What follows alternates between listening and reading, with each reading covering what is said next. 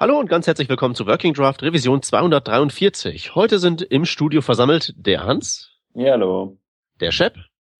Hallo. Der Anselm. Hallo. Als Special Guest Matthias Schäfer. Hallihallo. Und meine Wenigkeit, der Peter. Die Älteren mögen sich vielleicht noch an mich erinnern. Nur die ganz, ganz Alten erinnern sich eventuell auch noch an den Matthias, der, äh, wie war das? Vor dreieinhalb Jahren, sagtest du, warst du schon mal hier. Ja, das habe ich mir gerade ausgedacht. Das können auch weniger sein. Ja, gehen wir mal von dreieinhalb Jahren aus und gestehen mal unserer Hörerschaft zu, dass sie sich nicht an jedes Detail deines Lebenslaufs erinnert. Ähm, kannst du uns eine kurze Auffrischung geben, nur dass wir alle wissen, wen wir hier vor uns haben? Ja, gerne. Ähm, genau, ich bin Matthias Schäfer.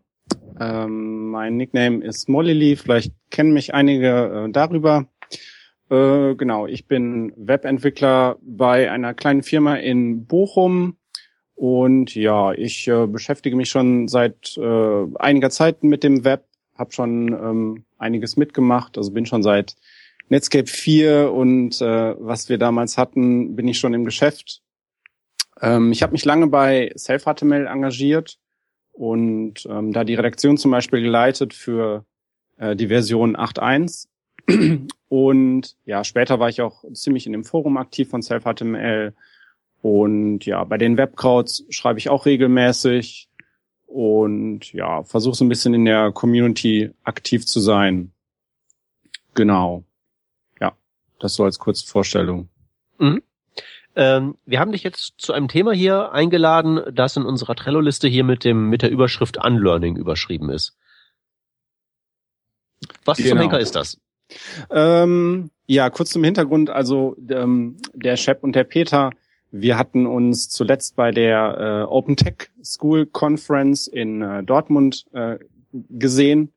Und ja, ein großes Thema von der Open Tech School Conference äh, ist ja natürlich das, das Lernen. Also die Open Tech School zum Hintergrund ähm, ist generell eine Gruppe, die ähm, ja das, das Lernen von, von Webtechniken organisiert. Also sie organisieren äh, Workshops äh, und ja Arbeitsgruppen wo Leute, die interessiert sind, äh, sich Webtechniken aneignen können, aber auch irgendwelche Programmiersprachen.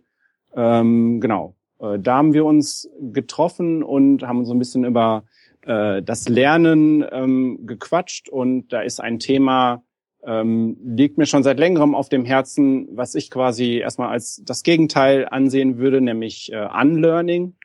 Ähm, ähm, das heißt, äh, das ist meiner Meinung nach etwas, was, was dem, dem Lernen ähm, entgegensteht und, und auch notwendig zum, zum Lernen gehört, nämlich das, äh, ja, das Einsehen, dass man gewisse Dinge sich, äh, Dinge gelernt hat, die man wieder vergessen muss.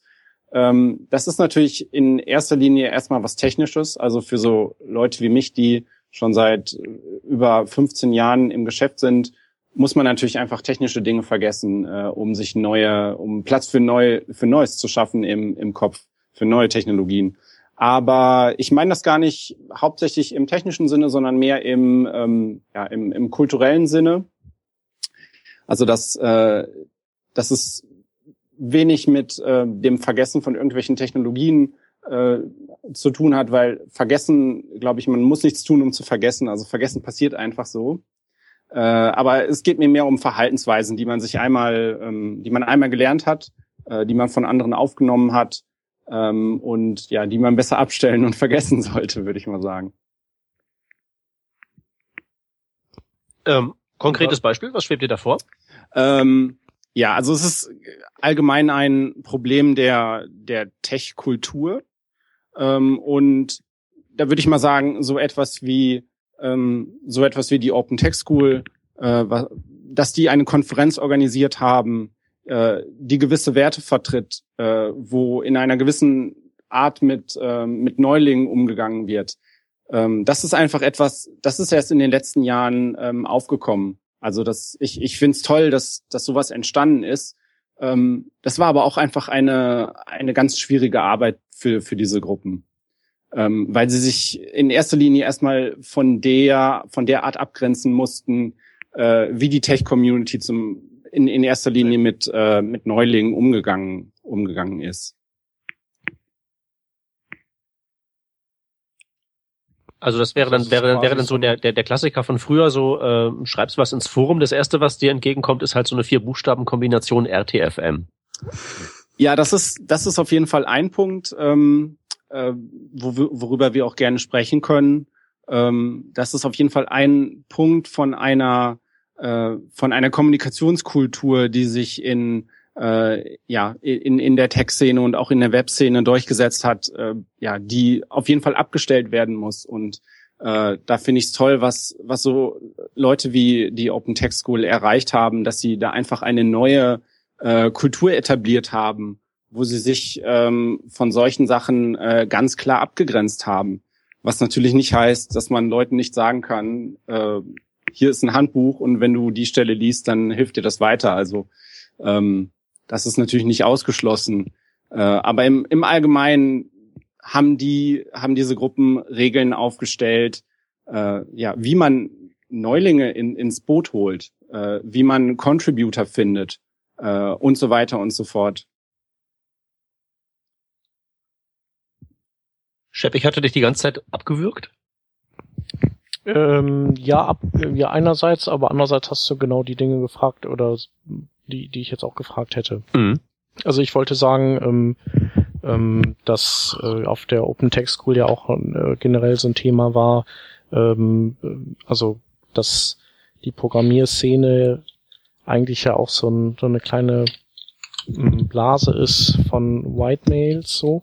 Also es ist ja mittlerweile auch bekannt und ähm, dass wir, dass, dass es halt einfach so ein Problem mit, äh, dass wir ein Problem mit Frauen haben, äh, dass wir, also kein Problem mit Frauen, sondern ein Problem mit Frauen im Programmierbusiness, also dass wir die einfach dafür nicht begeistern können oder irgendwie irgendwas falsch machen, mm, dass eben die da keine Lust drauf haben. Ähm, also darf ich, noch, darf, ich, darf ich da direkt mal reingerätschen? Mhm. Jetzt hast du ja gerade gesagt, es wäre allgemein bekannt, dass da, dass dieses Problem existiert. Ähm, also mir fallen aus dem Stand gleich mehrere Leute ein, aus, aus so meinem Twitter, äh, Twitterversum, die so regelmäßig an mir vorbeiscrollen, die diesen Satz so nicht stehen lassen würden, weil da ja kein Problem existiert, weil wenn sie wollten, könnten sie ja alle kommen. Mhm. Ja, ja. Die wollen ja einfach nur nicht. Kann ja jeder sich einen Code schnappen und loslegen. Nicht, ja. nicht, nicht jetzt, naja, nicht jetzt, nicht jetzt meine Worte, ich spiele jetzt hier bloß gerade nur Advocatus Diaboli, ne? Ja, klar. Ja, und äh, man muss ja auch sehen, dass wenn die äh, Rahmenumgebungen stimmen, dass dann plötzlich äh, Leute kommen, die vorher nicht gekommen werden. Äh, fragt sich nur, was die Rahmenumstände sind. Und ähm, die, da muss man sich einfach angucken, welche Gruppen da erfolgreich sind. Und das sind äh, zum Beispiel Gruppen wie Rails Girls, das sind Gruppen wie Open Text School, ähm, ist es, also ich habe zum Beispiel schon bei verschiedenen, ähm, ja, verschiedenen Workshops mitgemacht, äh, JavaScript for Absolute Beginners. Ähm, das ist nicht der, also es ist nicht so, dass kein Interesse besteht. Es ist einfach, dass die, dass die Kultur stimmen muss, äh, dass die Art und Weise stimmen muss, äh, ja, wie mit Neulingen umgegangen wird, ähm, wie Interesse geweckt wird, dass es eben keine äh, dass es eben nicht so ist, dass, dass äh, Neulinge weggebissen werden, sondern dass sie halt eine offene Atmosphäre finden, ähm, in denen sie sich, äh, in denen sie sich ernst genommen, in, in denen sie ernst genommen werden. Ähm, und ja, das ist einfach äh, die Frage. Also man muss einfach den äh, betroffenen Menschen dazuhören, ähm, wenn sie sagen, was sie gestört hat, was sie, äh, was sie abgeturnt hat, was sie äh, was dazu geführt hat, dass Menschen aus ähm, äh, der Tech, die Tech-Industrie verlassen, ähm, dass sie gewisse Gruppen verlassen, dass sie aufgehört haben, äh, sich mit den Webtechniken zu beschäftigen. Und was kommt dabei herum? Äh, viele berichten davon, dass sie einfach äh, Sexismus erfahren haben. Ähm, viele berichten davon, dass sie ja eine, eine feindliche Kultur vorgefunden haben ähm, in der ja eine eine Kultur, wo sie äh, wo sie bewertet worden sind und herabgewürdigt äh, worden sind. Und ähm, ja, diesen Menschen muss man einfach zuhören und ähm, ich, das, das kann man ja auf keinen Fall weg, wegdiskutieren, äh, dass Menschen diese Erfahrungen machen und darüber berichten. Ähm, also, dass man es weg, nicht wegdiskutieren kann, mag sein, heißt nicht, dass es nicht probiert wird. Ich habe da schon so, manchen, so manche Debatte ausgefochten. Ähm, ja, definitiv, ja. Ähm, nun, aber gehen wir mal jetzt davon aus, dass das wäre jetzt so, wie wir das jetzt gerade gesagt haben, und das ähm, wäre jetzt ein allgemein anerkanntes ähm, Problem. Okay, Schritt eins: zuhören ähm, und sagen und feststellen, was denn die Problemlage ist. Nun gehe ich mal ähm, davon aus, dass, das, dass dieser erste Schritt, dieser nullte Schritt, mehr oder minder klar ist und so wir grob eine Idee haben, woran es hakt. Worauf ich hinaus möchte ist, wir reden über Unlearning. Ähm, was konkret wären denn jetzt so die allergrößten Baustellen, an die man rangehen müsste, um da konkret was zu ändern? Genau, also Unlearning, wenn ich darüber rede, dann habe ich natürlich nicht die ähm, ja die Menschen im Kopf, die neu in die Community kommen, äh, sondern hauptsächlich die, die schon länger drin sind und die Kultur maßgeblich äh, beeinflussen. Also das ist äh, je nach ähm, Umfeld sind das meinetwegen die Core Contributors von einem Open Source Projekt oder es sind die Regulars in einem Forum ähm, oder es sind einfach die Menschen, die, sag ich mal, die Macht haben in den Bereichen. Und das sind nun mal, äh, also da wissen wir einfach, was für eine Demografie das ist. Das sind nun mal weiße ältere Männer, ähm, die da die maßgeblich für die Kultur, äh, die eine gewisse Kultur etabliert haben mit ihrem Verhalten. Und das ist etwas, ähm, dass es so etwas wie eine Kultur gibt, ist, glaube ich, erstmal das Erste, was man, ähm, äh, ja, was man reflektieren muss. Äh, ich glaube, wenn man das, ähm, wenn man diesen Switch gemacht hat, äh, dann, dann sieht man erstmal gewisse Dinge, die man vorher äh, ja für wahrgenommen hat, ähm, für natürlich gehalten hat. Ja. Ich glaube, ähm, was, was so Kultur von, von solchen Gruppen angeht, hattest du auch ähm, damals die, über den äh, Chaos Computer Club, glaube ich, gesprochen. Oder über Hacker an sich. Ja. Irgendwie so, dass die ja auch, dass du irgendwie äh, nichts zählst, wenn du nicht mindestens dir dein Linux-Kernel kompilierst und so weiter. Und wenn du sowas nicht machst, dann kannst du, kannst du auch gleich nach Hause gehen wieder. Ja. Ja, ich glaube, ähm, also vielleicht will ich noch mal ausholen, ich, ich, um das so ein bisschen zu ähm, veranschaulichen. Ähm, äh, ich habe ich hab jetzt ein ganz anderes Thema, aber vielleicht kann ich da eine Analogie herstellen. Ich habe ähm, äh, zuletzt ein Buch gelesen, da ging es um, äh, ich glaube, es hieß die, die Erfindung der deutschen Landschaft oder so. Äh, kann ich noch nachtragen. Äh, jedenfalls ging es in dem Buch, es war eigentlich ein geschichtswissenschaftliches Buch und es ging ähm, ja so ein bisschen darum, äh, wie die deutsche Landschaft durch verschiedene ähm, ja, Eingriffe in die Natur geformt worden ist. Also im Grunde so etwas wie also sehr viel Ingenieurswissenschaft war drin und ähm, sehr viel ähm, ja, Wasserwirtschaft. Also ein, ein großer ein großer Schwerpunkt lag darauf, wie zum Beispiel ähm, ja genau der richtig der ähm, Peter hat gerade das Buch äh, geschickt. Äh, genau die Eroberung der ähm, der Naturgeschichte der deutschen Landschaft heißt das Buch. Das ist von einem britischen Historiker und es geht äh, zum Beispiel darum, wie äh, Staudämme gebaut worden sind und so weiter. Ähm, also sehr viel ja, ingenieurswissenschaftliches äh, äh, ähm, Informationen waren da drin, äh, wie konkret ähm, ja die Natur umgeformt äh, worden ist. Äh, zum Beispiel wurde der Rhein begradigt äh, und so weiter. Und dieses Buch ist jetzt für mich nicht interessant aus äh, aus einer wissenschaftlichen oder aus einer ingenieurswissenschaftlichen Perspektive, weil da habe ich nicht viel von Ahnung. Aber ähm, es ist halt ein, ein geschichtswissenschaftliches Buch, äh, wo es darum geht, was ist die Bedeutung? Also wir, wir machen etwas mit der Natur, aber was ist, was ist unsere Bedeutung dabei?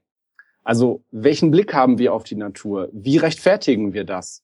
Also das ist so eine klassische, ähm, äh, ja, ich sag mal konstruktivistische Analyse macht dieses Buch. Also sie fragt sich, wenn wir einen Staudamm bauen, wie rechtfertigen wir das? äh, und so weiter. Und natürlich, was die Natur angeht, äh, in diesem Buch geht es viel darum, wir müssen die Natur beherrschen.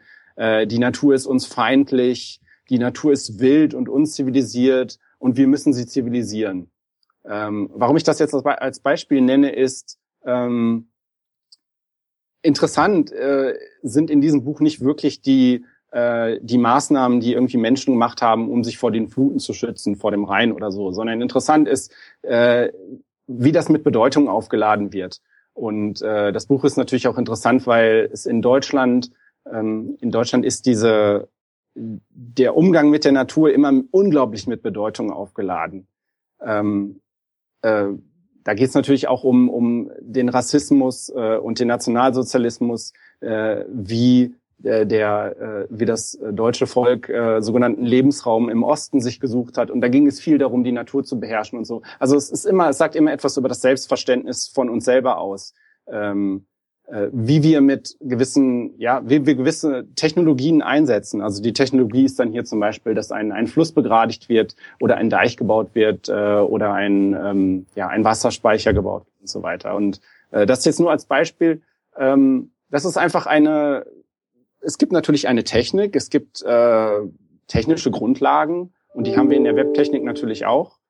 Ähm, wir haben gewisse Webstandards, wir haben HTML, CSS, JavaScript, das kann man alles programmieren, aber ähm, wie wir darüber reden, ähm, äh, was, was für Werte damit verbunden sind, äh, warum wir das tun, äh, das ist alles die Kultur, äh, die wir darüber ähm, erzeugen, sozusagen. Was natürlich nicht heißt, dass äh, die Webstandards als Techniken nicht auch äh, aus, aus einer Kultur äh, entstanden sind. Aber das, was wir heute als Developer-Kultur nehmen, muss man erstmal sehen, das ist etwas äh, völlig Gemachtes. Ähm, das ist soziales Verhalten, das hat sich, hat sich einfach etabliert. Das sind gewisse Regeln, die hat äh, jemand mal aufgestellt. Äh, und äh, die Art und Weise, wie wir reden, unter, unterliegt halt ganz bestimmten Regeln.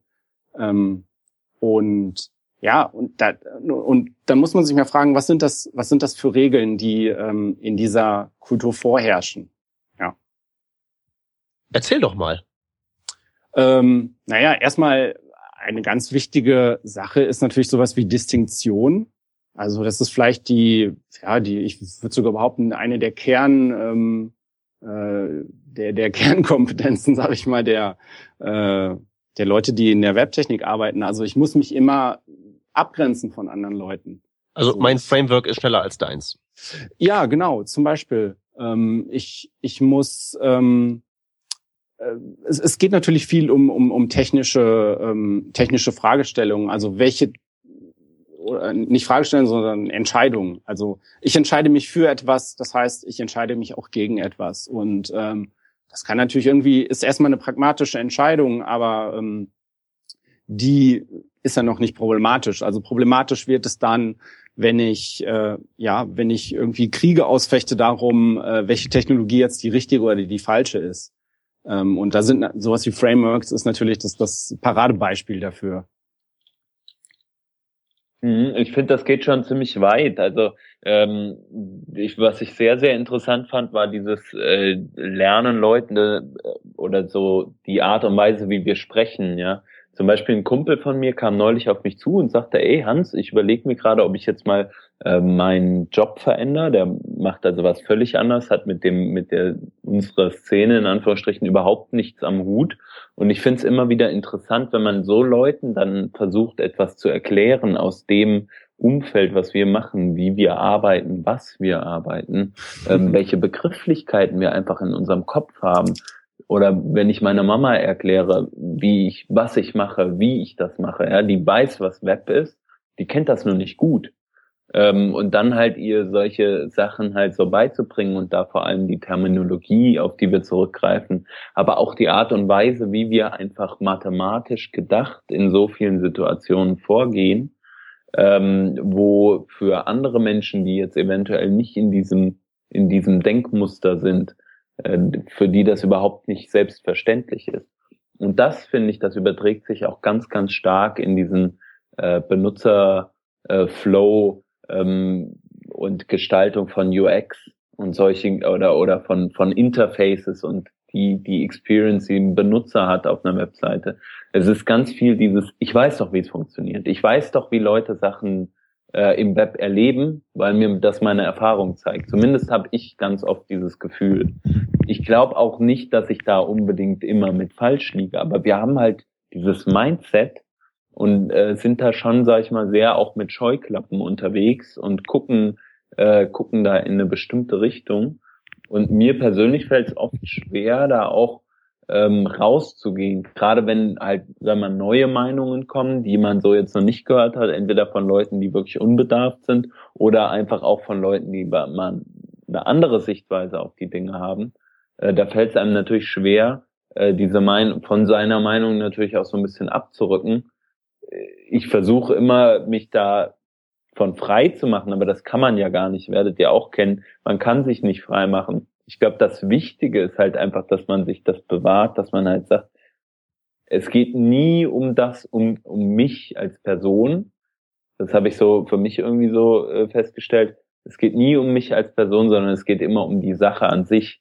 Also beispielsweise um eine, eine Entwicklung von, von einer guten User Experience oder sowas. Oder von bei Code, wie kann man etwas besser, schneller, funktionaler machen äh, geht es immer um den Code und niemals um mich als Person. Wenn jemand sagt, der Code funktioniert so nicht und ist schlecht, dann muss man nicht versuchen, 25 Mal dazu äh, zu argumentieren, warum er doch gut ist, wenn er, wenn jemand einen anderen Vorschlag hat. Ähm, und genau dieses Mindset, sich, also da sich reinzudenken, ich glaube, das ist das Schwierige. Und das ist so das, was uns widerstrebt. Und das merkt man ganz oft auch meiner Meinung nach in Teams in Teams ist es ganz oft so, dass man halt, ähm, dass man halt versucht, also dass man nicht unbedingt offen arbeitet, dass man nicht sagt so, hey, ich, ich kritisiere das jetzt, ähm, weil der Code ist halt nicht gut, aber das hat ja mit dir nichts zu tun. Und ich glaube, dass man da, also A, natürlich ist es schwierig für denjenigen, der kritisiert, die richtigen Worte zu finden, aber auf der anderen Seite auch für den, der es aufnimmt, das richtig aufzunehmen das ist, glaube ich, was, was bei uns in der Kultur, also in unserem Bereich noch ganz, also noch stark besser angegangen wird als jetzt beispielsweise in einem Ingenieursberuf oder so, weil wir es gerade davon hatten. Mein mhm. Bruder beispielsweise, der ist Ingenieur. Der ist, der arbeitet in einer, äh, in einer Bude mit irgendwie, wo 40 Leute sind oder so. Und die machen da halt in der, vor allem in der Zulieferindustrie für Automobil äh, sind die zuständig, aber auch für ja andere andere äh, Fahrzeughersteller. Und äh, da ist es halt ganz klar, diese Reihenfolge, die gilt es da einzuhalten. Und bloß weil du eine neue, innovative Idee hast, die man vielleicht noch gar nicht als solche anerkennt, du, du wirst da so von dem, was ich so gehört habe und so wie ich, wie ich das interpretiere, wirst du da nicht so zu Wort kommen gelassen. Also es ist nicht so, da ist es halt wirklich dieses ältere Herren sind halt an der Macht, in Anführungsstrichen. Und wenn jetzt jemand Neues kommt, den lässt man gar nicht, äh, sag ich mal, freigeistlich ausleben, sondern man sagt halt, ja, okay, muss ich unterbinden, weil ist falsch. Oder der mhm. hat die Erfahrung so, in Anführungsstrichen. Das ist ja auch das, was man so, sag mal, in der Peripherie mitbekommt.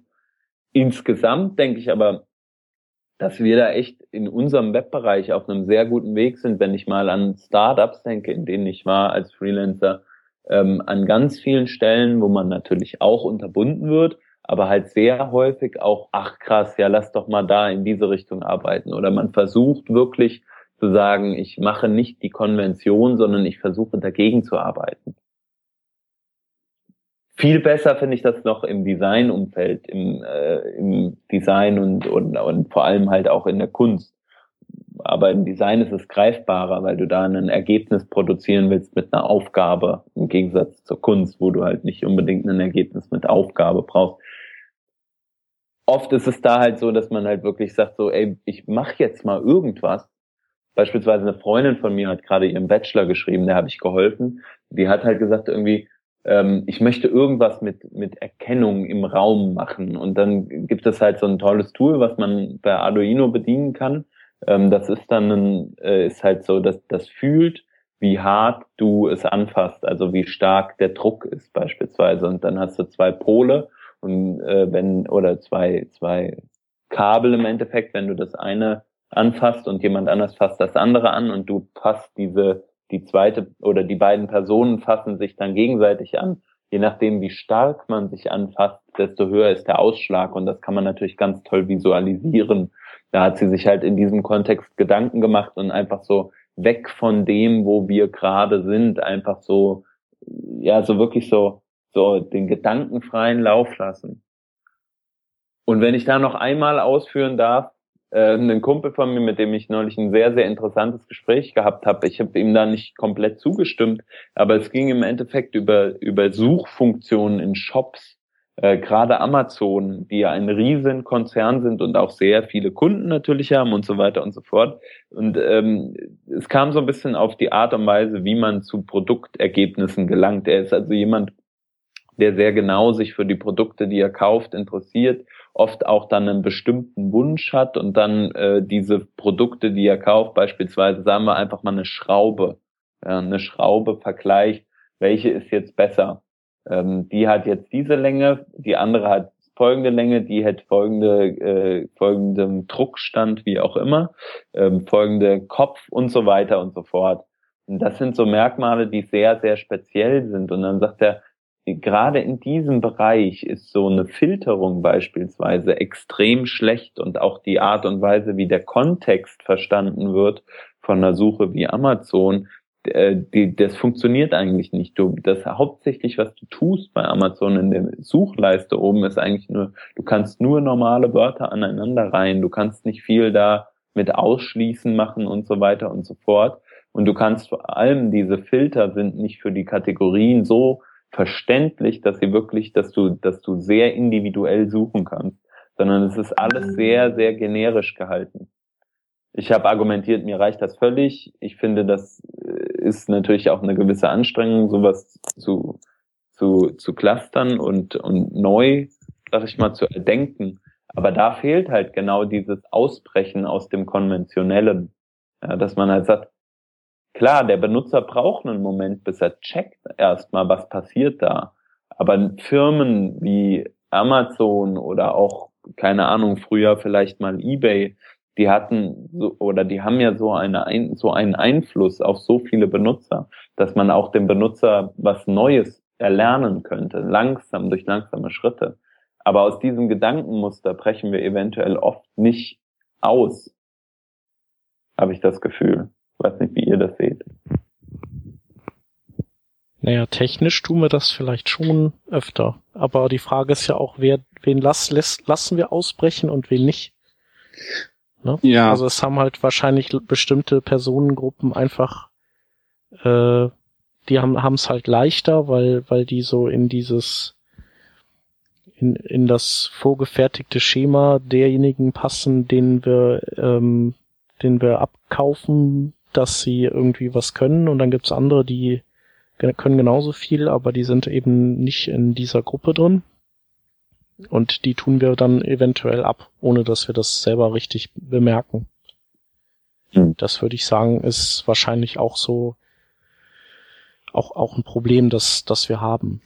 Gegebenenfalls. Ja, im Grunde kann natürlich äh, jede Person und jede Gruppe äh, etwas ähm, ja etwas etwas Wahres beitragen. Also also jeder Mensch hat da halt eine gewisse Sicht drauf und ähm, ja derzeit ist es einfach so, dass diese Sichtweisen unglaublich eingegrenzt sind, weil halt gewisse Gruppen ausgegrenzt sind. Ähm, und deshalb habe ich natürlich auch dann unglaubliche Probleme, gewisse technische Sachen zu lösen, ähm, weil mir da einfach die Perspektiven fehlen. Einfach, ich, weil ich meine Userbase gar nicht richtig kenne, ähm, weil ich äh, natürlich in meinem in meinem Product Design Team, in meinem Development Team habe ich nur gewisse äh, gewisse Menschen, die eine gewisse Perspektive haben. Also ich würde ja noch nicht mal sagen, ähm, äh, natürlich haben die alle eine partikulare Sicht. Äh, das ist ja auch gut so. Und da würde ich auch noch nicht mal sagen, es gibt quasi, wir müssen uns äh, auf den Code konzentrieren. Ähm, dass das wäre so eine quasi, äh, das wäre so so, so, so ein Objektivismus. Also den würde ich noch nicht mal vertreten. Also würde ich gar nicht sagen.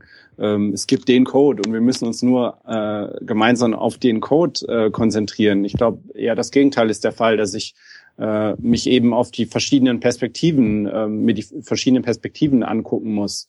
Ähm, um zu verstehen, ja, um eine gute Website zu bauen, um ein gutes Produkt zu bauen, äh, muss sich alle diese Perspektiven irgendwie berücksichtigen und, und jeder hat ja davon äh, etwas Wahres ähm, äh, an sich und äh, ja, das, das, das wäre so mein, mein Ansatz da. Was natürlich nicht heißt, dass es jetzt so ein völliger Relativismus äh, ist. Natürlich gibt es irgendwie ähm, etablierte Grundlagen äh, und etablierte Regeln, wie wir Code schreiben, wie wir Websites bauen. Ähm, nur sind das, ja, es sind alles ähm, Ergebnisse von, von Aushandlungsprozessen. Also im Grunde eine, eine Tradition, die wir haben. Äh, nur die müssen wir natürlich auch in Frage stellen, äh, weil sie von ganz bestimmten Menschen gemacht worden ist und dann nur perpetuiert äh, wird und immer wieder reproduziert wird, äh, so wie das bei Kultur und bei Traditionen nun mal ist. Ähm, ja, nur gibt es halt eben eine äh, dominante, äh, dominante Tech-Kultur, äh, die wir haben, die eben sehr problematisch ist.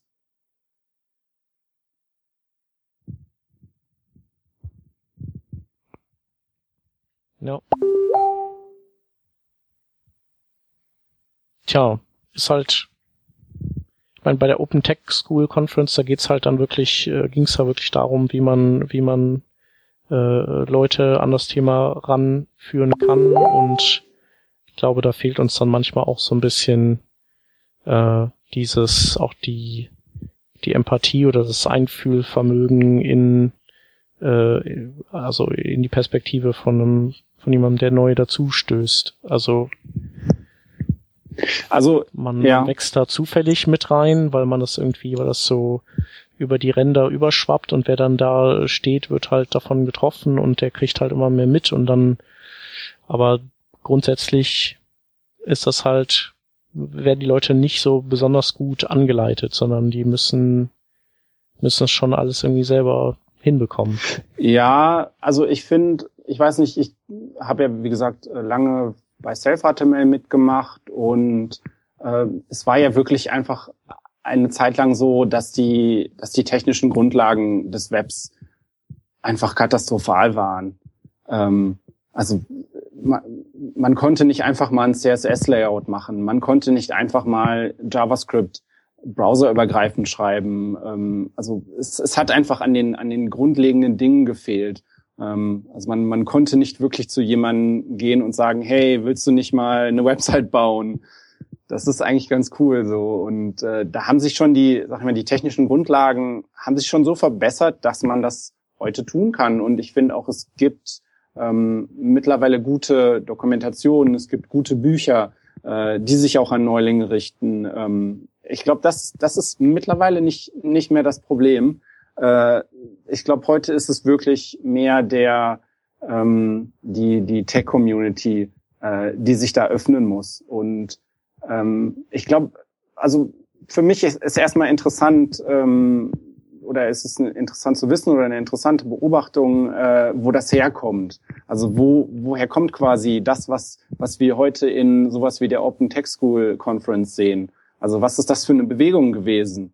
Äh, also wie ist die entstanden? Und ähm, äh, ja, da muss man sich leider, also müssen die Leute, die schon lange in der in der Tech-Szene sind, müssen sich einfach äh, gefallen lassen. Das kam von äh, von außerhalb sozusagen. Also das kam von ähm, von Leuten, die eben in äh, de, äh, in der Tech-Szene unterrepräsentiert waren ähm, oder auch von äh, von Gruppen, die generell ähm, äh, in der Gesellschaft diskriminiert werden. Ähm, die haben sich gesagt, ähm, wir müssen unser eigenes Ding machen. Ähm, wir, wir müssen unsere eigenen Gruppen bilden, äh, um uns und wir müssen uns organisieren, äh, weil von euch keine Unterstützung kommt, weil ähm, ja, wenn wir versuchen in äh, äh in, in die Technologie zu kommen, werden wir nur weggebissen. Also das war ja leider die Grundlage von, von diesen Initiativen. Äh, und das hat, also das habe ich tausendfach gesehen äh, in vielen Projekten. Es ist ja nicht so, als äh, hätte es nicht ständig äh, einen Zustrom von äh, interessierten Menschen gegeben. Das gab es eigentlich immer, vor allen Dingen bei Self-HTML. Also äh, Self-HTML war ja eine Dokumentation für Anf Anfängerinnen und Anfänger. Also äh, jeden Tag äh, kamen Leu neue Leute, die sich für, für die Webtechnik interessiert haben, aber ähm, ist es halt die Frage, wie sie in die Community aufgenommen äh, werden. Und äh, das, das hat einfach gefehlt. Und dann äh, haben sich so Initiativen wie ähm, die äh, Rails Bridge, glaube ich, heißt es, äh, gebildet. Das war so der eine der ersten ja, ähm, Gruppen, die sich speziell, also die speziell ähm, ja so Meetups und Workshops ähm, äh, ja für für unterrepräsentierte Gruppen gemacht haben, also für Frauen zum Beispiel, äh, weil sie einfach äh, gemerkt haben, die die Infrastruktur, die da die Tech Community bereitstellt, ist einfach katastrophal. Äh, wir müssen unsere eigenen Dinge machen und äh, ich meine, mittlerweile ist das ja eine unglaubliche Erfolgsstory äh, geworden. Ähm, sowas wie Rails Girls hat sich ähm, hat sich etabliert und das ist ja mittlerweile eine eine Institution geworden. Also das zeigt einfach, was für eine Notwendigkeit da auch äh, bestanden hat, äh, dass es da, dass ja, dass diese Gruppen sich organisieren und sagen, äh, wir setzen jetzt hier mal neue Werte. Und äh, diese neuen Werte, es ist interessant. Man muss sich einfach mal diese ähm, äh, die Materialien angucken, die diese Gruppen produzieren. Vor allen Dingen für, äh, für äh, wie heißt es ja, äh, nicht nicht äh, Lehrerinnen und Lehrer, sondern ähm, ja Coaches nennen sie es ja oder einfach für für, äh, für Mentoren, Mentorinnen. Ähm, äh, was steht da drin? Also da steht erstmal drin, wir äh, wir bewerten nicht, was die Leute machen. Wir machen uns nicht über Programmiersprachen lustig. Äh, also alles das, was, also es ist interessant, das zu lesen, weil es sagt mehr äh, über die äh, kaputte Tech-Kultur aus, äh, äh, als darum, wie man es machen sollte. Also es ist äh, natürlich ähm, eine positive Formulierung im Sinne von ja, sei ähm, äh, sei freundlich zu den äh, Lernenden und äh, bewerte nicht, was sie machen, lache nicht darüber, wenn sie was nicht wissen und so weiter. Aber das zeigt ja alles nur so, ja, das ist leider Erfahrungen, äh, die Neulinge gemacht haben. Und diese Gruppen wollten sich jetzt ähm, absichtlich davon abgrenzen und es besser machen. Und ähm, ich glaube, dass die, diese Nachricht ist noch nicht bei vielen angekommen. Deswegen äh, spreche ich heute über das Thema.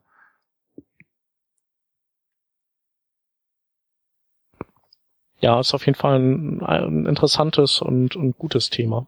Also ich habe ja auch äh, Töchter und da denke ich ja auch drüber nach, so äh, wie man denen das äh, mal näher bringen kann. Also vielleicht haben die da auch generell keinen Bock drauf und wollen was ganz anderes machen.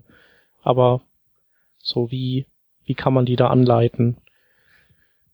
Hm, ich habe übrigens äh, also jetzt zu dem Thema passend, ähm, ich hatte mal bei äh, bei einer Velocity einen Talk gesehen von einem Softwareingenieur zusammen mit seiner achtjährigen Tochter, glaube ich, und die hatten auch so äh, zusammen erzählt, wie, wie sie so an das Programmieren rangeführt wurde. Das äh, können wir ja mal in die Schaunotizen packen. Mhm. Das, das war auch ganz, ganz interessant. Ja, ja, das muss man vielleicht generell sagen oder muss ich vielleicht anmerken. Also nichts irgendwie, nichts, was ich heute sage, ist, äh, habe ich mir ausgedacht, so, das ist alles, ähm, was sich ja gewisse Gruppen selber erarbeitet haben und mittlerweile äh, gibt es natürlich auch unglaublich viele Materialien und Talks dazu. Ähm, äh, es ist nichts, was ich mir irgendwie ausgedacht habe oder wo ich auch äh, nicht, äh, ja, wo ich nicht die Lösung gefunden habe, sondern ähm, ich war eher Teil des Problems, sage ich mal, oder auch viele Leute, mit denen ich zu tun hatte, waren und sind auch immer noch Teil des Problems, finde ich. Ähm, nur was, sag ich mal, wir in Anführungsstrichen äh, machen können, ist äh, ja auf äh, auf diese äh, auf die anderen Menschen hören im Grunde und äh, versuchen unser Verhalten zu verbessern. Also das ist vielleicht eine Sache, die man ähm, die man da beachten muss äh, wenn jemand in eine soziale Gruppe kommt, äh, in ein Forum oder in äh, ein Projekt oder was weiß ich, dann nimmt diese Person natürlich die, ähm, die Verhaltensweisen und die Umgangsweisen erst einmal auf von den anderen Personen und verhält sich genauso. stellt die erstmal nicht in Frage. Ähm, was natürlich nicht heißt, was noch keine Aussage darüber trifft, ob das gute Verhaltensweisen sind. Und ähm, äh, ich habe einfach die Erfahrung gemacht, ich meine, ich, ich erinnere mich noch, als ich so in den ersten Webforen und so mich herumgetrieben habe. Ich glaube, es fing irgendwie schon ähm, im Jahr 2000 oder 1999 an, äh, habe ich mich in äh, Newsgroups äh, im Usenet ähm, ein bisschen rumgetrieben.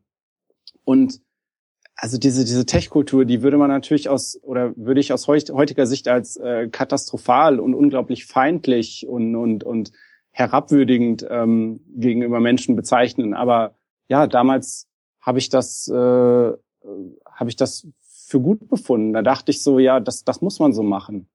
Ähm, also ich, ich, ich muss so herablassend sein und ich muss so äh, Distinktion zeigen äh, gegenüber äh, in technischer Hinsicht und auch natürlich dann gegenüber Menschen. Also ich, ich muss mit Menschen so äh, äh, schlecht umgehen, um ja eine gewisses ein gewisses Standing zu haben. Und äh, das das habe ich heute in gewisser Weise auch noch.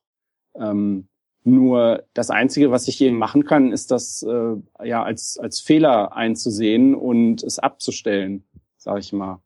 Ähm, und mir darüber Gedanken zu machen ähm, oder einfach auf andere Menschen zu hören, was, was eine bessere Kultur äh, wäre.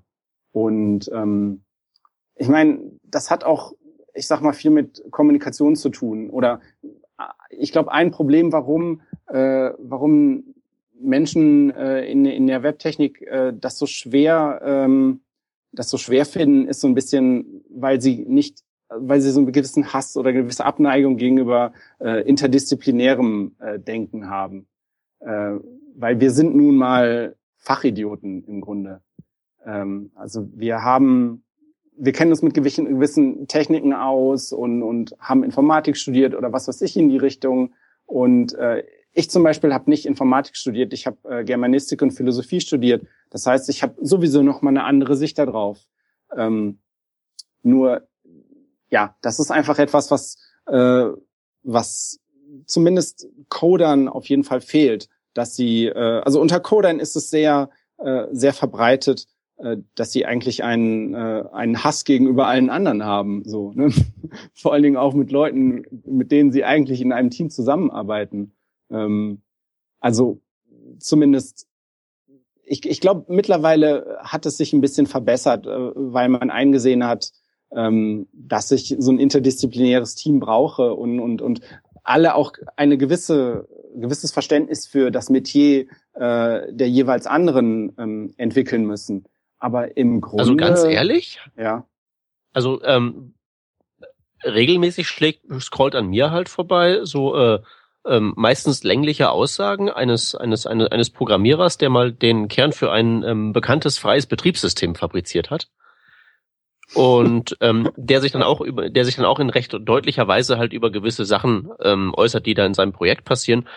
Und so wie ich das sehe, wird das eigentlich überwiegend halt mehr oder minder gefeiert. Und nicht irgendwie gesagt, dass der sich da halt aufführt wie der letzte Arschpirat. Du meinst jetzt diese, ja, diese Hasskultur, sag ich mal. Ja. Ja, definitiv, auf jeden Fall. Ich meine, also, weil, weil, weil, was ich jetzt, was ich jetzt nämlich glaube, diese, diese Veranstaltung, die wir jetzt hier bestreiten in dieser kleinen Unterhaltung hier, das ist halt eben nur die absolute Ausnahme und von wegen, da hat sich viel gebessert und so weiter. Das ist, glaube ich, genau diese Filterblase, in der wir halt eben, über die wir mhm. eigentlich gerade reden. Ja, also ich meine, mit verbessert meine ich, dass äh, gewisse Leute das äh, in Frage stellen und dafür kämpfen, äh, es zu verbessern. Und äh, das sind nun mal äh, Menschen, ja, unterrepräsentierte Gruppen, das sind ähm, äh, dis diskriminierte Gruppen, aber das heißt ja nicht, dass ähm, ja, da, sie kämpfen einfach dafür. Und ähm, ja, langsam finde ich, tut sich äh, auch was äh, und, und diese Stimmen werden äh, lauter und werden gehört. Ähm, was also worauf, heißt, worauf ja. ich so ein bisschen hinaus will, ist halt ähm, so, ob du da vielleicht irgendwie so Werkzeuge an der Hand hast, mit denen man da mal konkret Schützenhilfe leisten könnte. Naja, was. Also ich meine, wenn ich, wenn ich mich jetzt da ja. vor dieser Situation gegenüber sehe, da hat besagter Entwickler mal wieder einen von seinen Rants abgelassen und ich sehe mich da jetzt gegenüber dem Kommentar-Thread auf Hacker News. ne? So, was mache ich denn jetzt? Naja, was so große Open Source Projekte angeht, ähm, wie Linux zum Beispiel, ich meine, da ist wirklich, äh, da, da kann man eigentlich, also was Linus Torvalds angeht und seine völlig inakzeptablen Umgang mit Menschen, ich meine, da kann man eigentlich nur, ich finde, da gibt's eigentlich nur eine Forderung, äh, diese Person muss aus dem Projekt entfernt werden. Also das ist wirklich, ich finde die einzige vertretbare Forderung. Ähm, das ist mittlerweile ein, ähm, eine Erkenntnis, dass man äh, dass man keine sogenannten äh, poisonous, äh, also dass man keine Menschen haben kann, die äh, sozial völlig inkompetent sind, ähm, dass sie, dass sie die Atmosphäre vergiften, selbst wenn sie technisches ähm, äh, Know-how haben. Und das trifft nun mal auf so Leute wie Linus Torvalds zu. Also dieser Mensch ist nicht dafür geeignet, eines der äh, wichtigsten Softwareprojekte auf dieser Erde zu managen.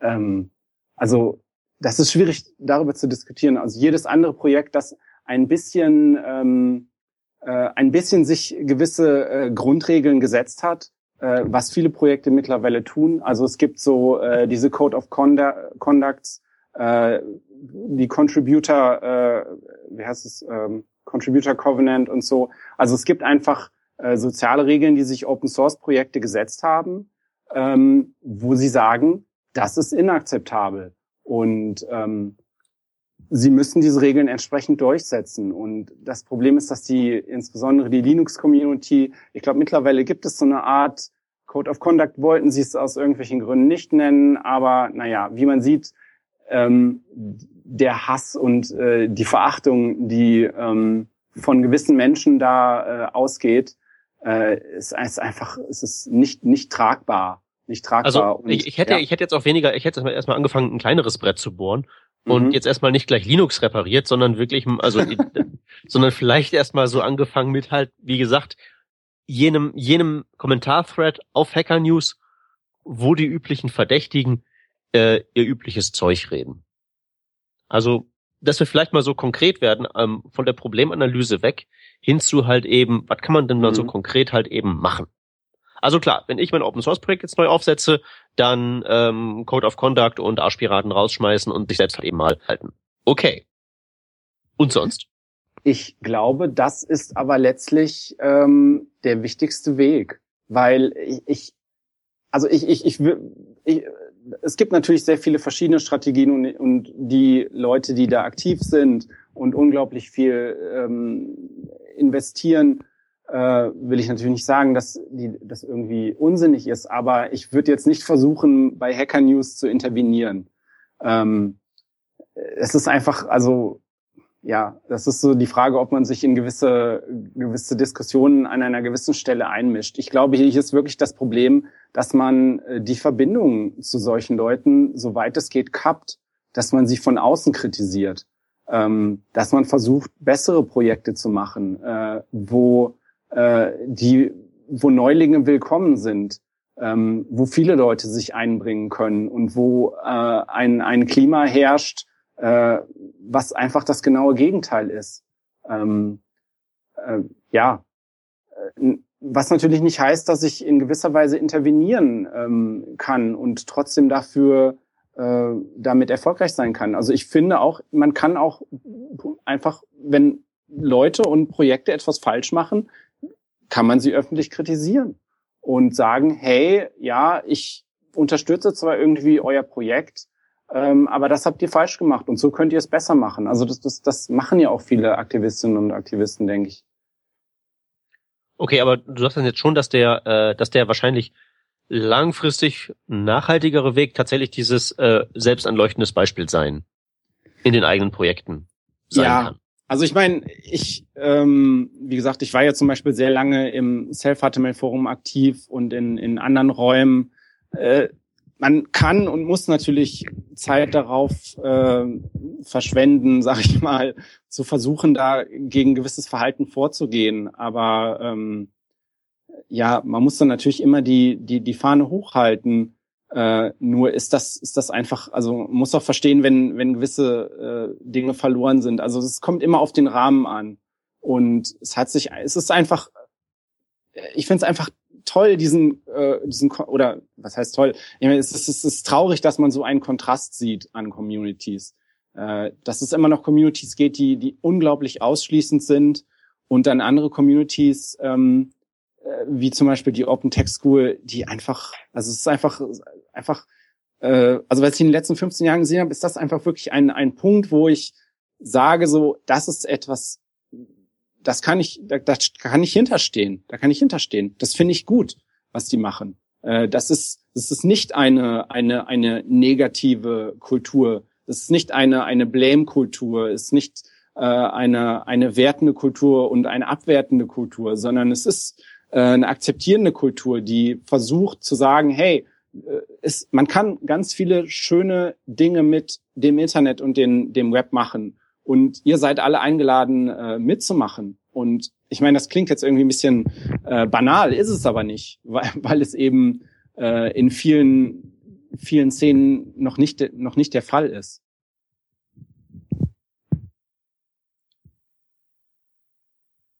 Ja, und man kann, man kann äh, auch sich natürlich bei der Open Tech School direkt engagieren, wenn man will und mithelfen und so Sachen machen. Genau, also die freuen sich ja auch.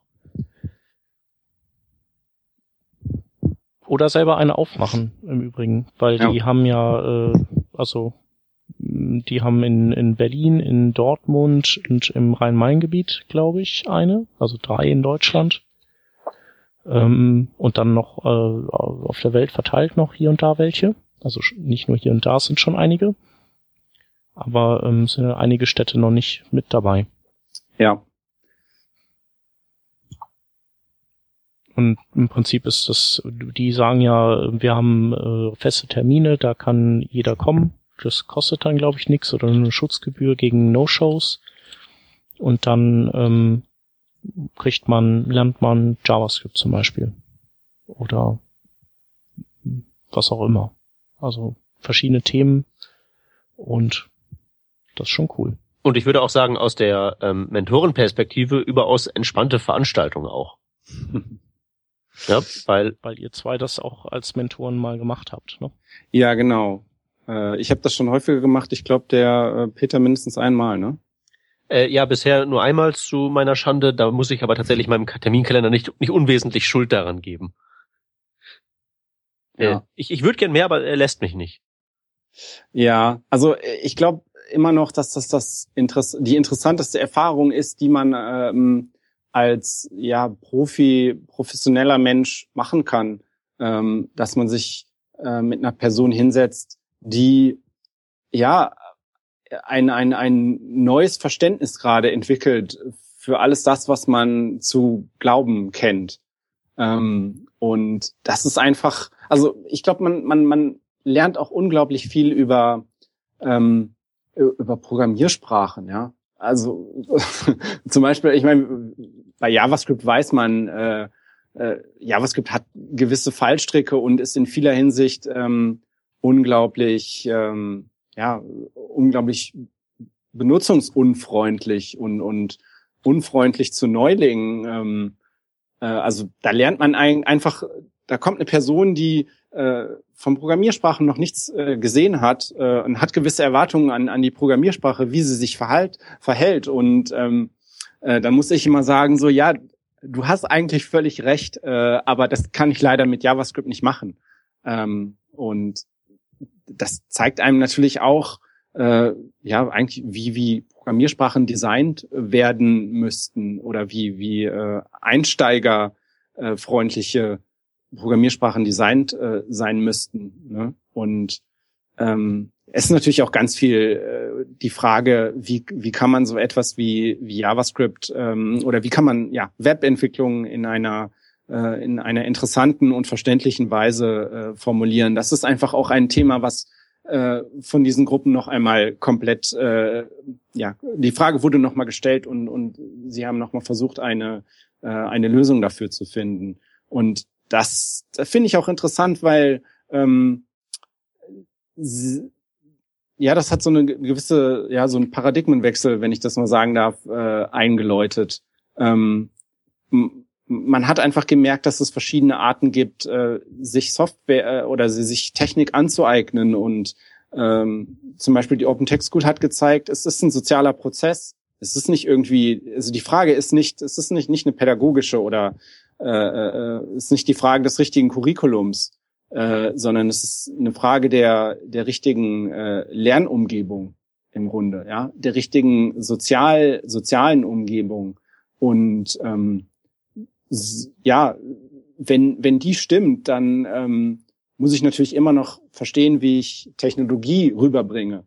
Äh, aber wenn das eine da ist, dann habe ich überhaupt die, die Basis dafür, dass, dass äh, etwas hängen bleiben kann, dass ein Mensch was lernen kann.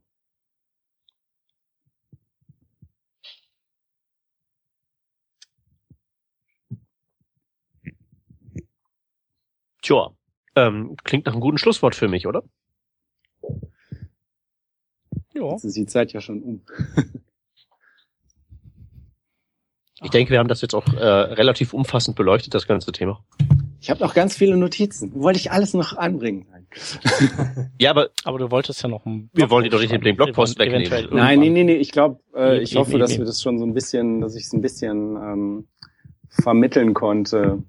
Ähm, ja, auch wenn es ein wahrscheinlich ein bisschen äh, kontextfrei teilweise war. Mhm.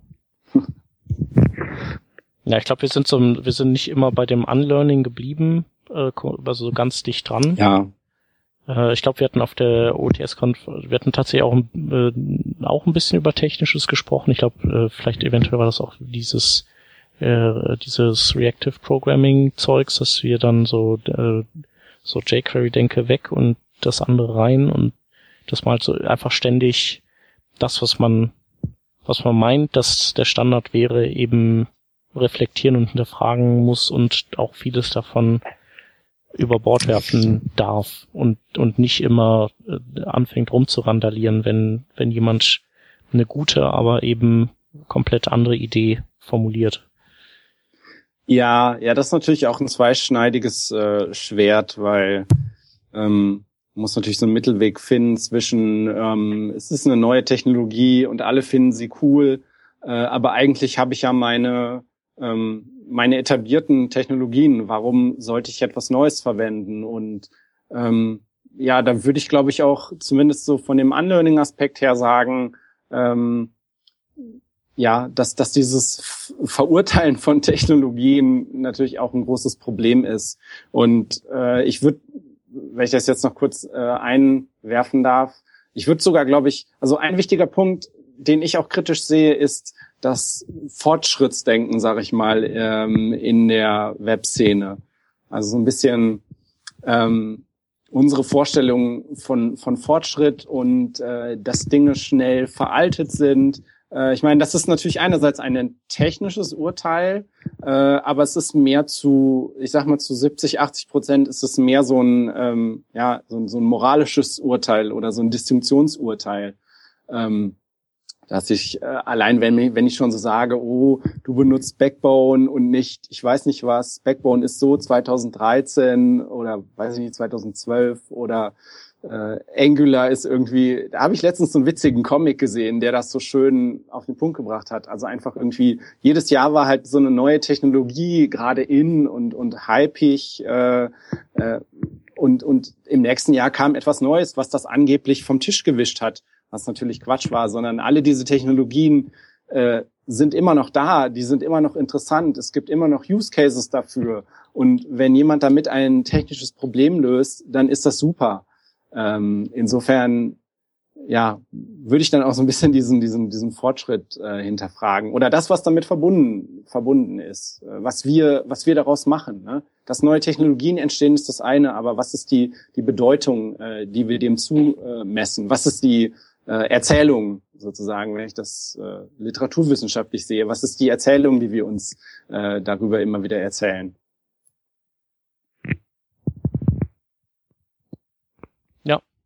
Genau. Also vielleicht auch mal äh, nicht immer nur äh, nicht nur immer die Tasten hauen, sondern sich auch mal hinsetzen und das Ganze mit Abstand betrachten. Gut. Ähm, wir haben noch ein paar Links. Richtig. Ähm, wir haben aber nicht definiert, wer die macht, glaube also ich. Also ich ne? habe mir die zwei gegriffen, die ich machen wollte. Ja. Äh, wer hat denn den ersten da reingeschoben? Den ersten, den hat der Matthias selber reingeschoben. Deswegen würde ich fast vorschlagen, lasst mir dir nochmal den mhm. Genau, ich ähm, habe mich viel mit React und äh, React in der letzten Zeit beschäftigt und mit Redux. Redux ist ein ähm, ist eine Implementierung der sogenannten Flux-Architektur, die von Facebook äh, initiiert worden ist. Und dieser Artikel ist ein äh, ja, Cartoon-Intro to, äh, Intro to Redux. Ähm, also es ist ein ziemlich gut geschriebener Artikel, der eine Einführung ist in Redux, äh, aber illustriert mit, ähm, mit Cartoons. Ähm, also die verschiedenen Teile der Architektur sind so ein bisschen visuell und, und, und personalisiert worden, um das zu verstehen. Und das ist echt ein toller Artikel. Ähm, der ist von einer Autorin namens Lynn Clark, die unter diesem codecartoons.com verschiedene ähm, Artikel in die Richtung publiziert hat. Ähm, die spricht auch viel darüber. Also auf jeden Fall sollte man der folgen. Ähm, genau. Also die hatte, glaube ich, auch schon ein paar Conference Talks darüber gegeben. Ja, das ist auf jeden Fall ein Artikel, äh, den ich allen ans Herz legen kann, die sich so ein bisschen für Redux als Anwendungsarchitektur interessieren. Ja. Ich mache es mit meinen mit meinen zwei Links ganz kurz. Der erste ist ein etwas längerer, naja, sehr langer, wenn nicht zu sagen, gigantischer Artikel über äh, Zeit und JavaScript, Date-Objekte und allen möglichen Problemen, die damit zusammenhängen. Also Zeit in Computerei und wie das in JavaScript geregelt ist und wo da die, die spezifischen Macken liegen. Ist ziemlich lang, äh, macht euch eine große Kaffee, Tasse Kaffee, wenn ihr den lesen wollt. Und mein zweiter Link ist äh, das Service Worker Cookbook, das einfach nur eine Sammlung ist von ähm, ja im Prinzip Dingen, die man mit Service Workern umsetzen kann und halt eben auch mit den Beispielen, dass man sich anschauen kann, wie das im Einzelnen so funktioniert. Ein Cookbook eben. Von Mozilla gebaut, schöne übersichtliche Seite mit halt eben ein paar kleinen Rezepten. Das wären die Links und das wäre die Sendung. Sehr schön. Vielen, vielen Dank, Matthias. Gerne. Hat viel Spaß gefreut. mit dir. Äh, ich hoffe, wir dürfen dich bald mal wieder begrüßen oder können dich bald mal wieder einladen. Und nicht wieder drei Jahre warten. Genau. äh, doch bis dahin sagen wir jetzt erstmal Tschüss. genau. Tschüssi. Macht's gut, ihr Lieben. Tschüss. Tschüss.